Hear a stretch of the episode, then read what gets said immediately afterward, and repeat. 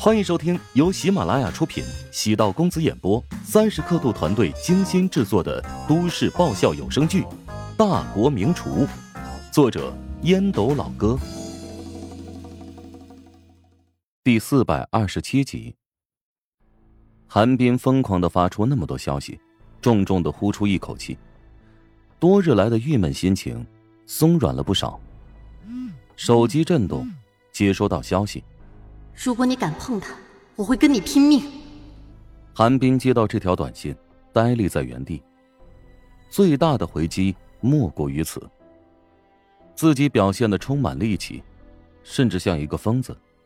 陶如雪丝毫不惧，坚定的维护乔治，软硬不吃，滴水不进。还是那个让自己魂萦梦绕的陶如雪，外柔内刚，从未变过。返回单位，唐如雪脑海中满是韩冰的风言风语，忍不住给乔治打了个电话。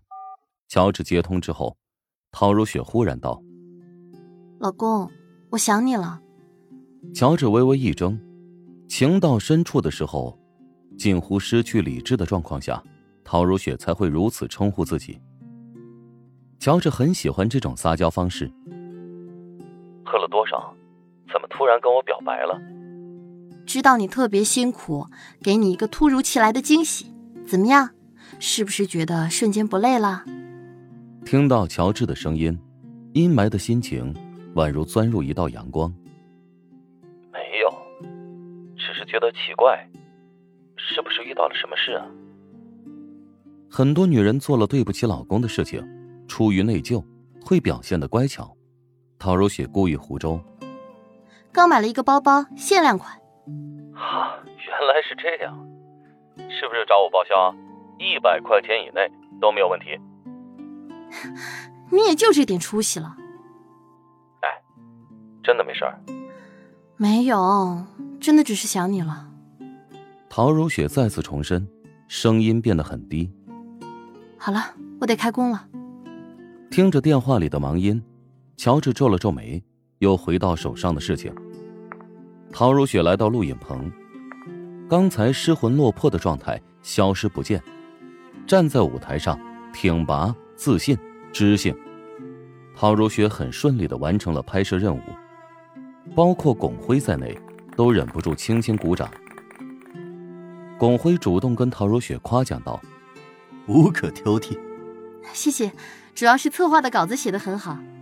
我注意到你修改了很多地方，策划虽然功底不错，但你的经验丰富。以前跟我搭档的那些主持人，跟你一比，完全就是个摆设。巩辉对唐如雪的业务素质很欣赏，以至于夸的有点过分了。你的任务完成，就早点下班休息吧。巩辉对唐如雪开了绿色通道。不用，我要和大家一起奋战到最后一秒。唐如雪果断拒绝了特殊待遇，巩辉笑了笑。难怪李冬月会在陶如雪身上失误，这的确是一个充满魅力的女人。但是，巩辉对陶如雪不会有非分之想，甚至跟陶如雪刻意保持距离，仅在工作上才会有接触。聪明人会吸取前车之鉴。杜兰的尾指恢复的不错。加上小姑娘性格要强，已经开始上班了。来到客服部，办公桌有被使用过的痕迹，杜兰倒也没有在意。公司的物品谁都可以使用。他的电脑连着打印机，同事打印东西时肯定需要使用这台电脑。打开电脑，发现系统被格式化，里面以前的资料全部都被清空了。杜兰皱眉问坐在右侧的女同事：“谁动过我的电脑了？”“那个电脑我用过。”斜对面传来声音。此人名叫吕文佳，年龄在客服部是最大的，工作经验也较为丰富。杜兰不在公司这段时间，客服部便由他负责管理。虽然吕文佳现在还没有被晋升为主管，但大部分人都觉得他肯定会取代杜兰。吕文佳进入公司的时候是杜兰面试的，当时吕文佳心里就不太舒服，让一个还没毕业的学生来面试自己，这不是儿戏吗？因为给的待遇不错，所以吕文佳便留下来观望。杜兰虽然年龄不大，但做事很细致。吕文佳一时之间倒也没有太多想法。只是杜兰住院这段时间，让吕文佳嗅到了机会。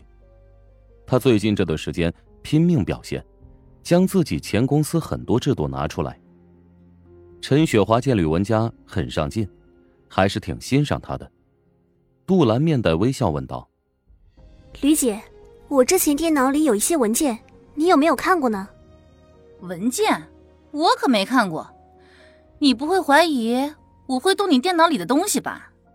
吕文佳不悦，文件早就被他删除了，里面有不少重要资料，属于主管的资料库，比如部门考勤表、绩效表等。杜兰笑道：“ 你别误会，我只是问问，也不是特别重要的文件。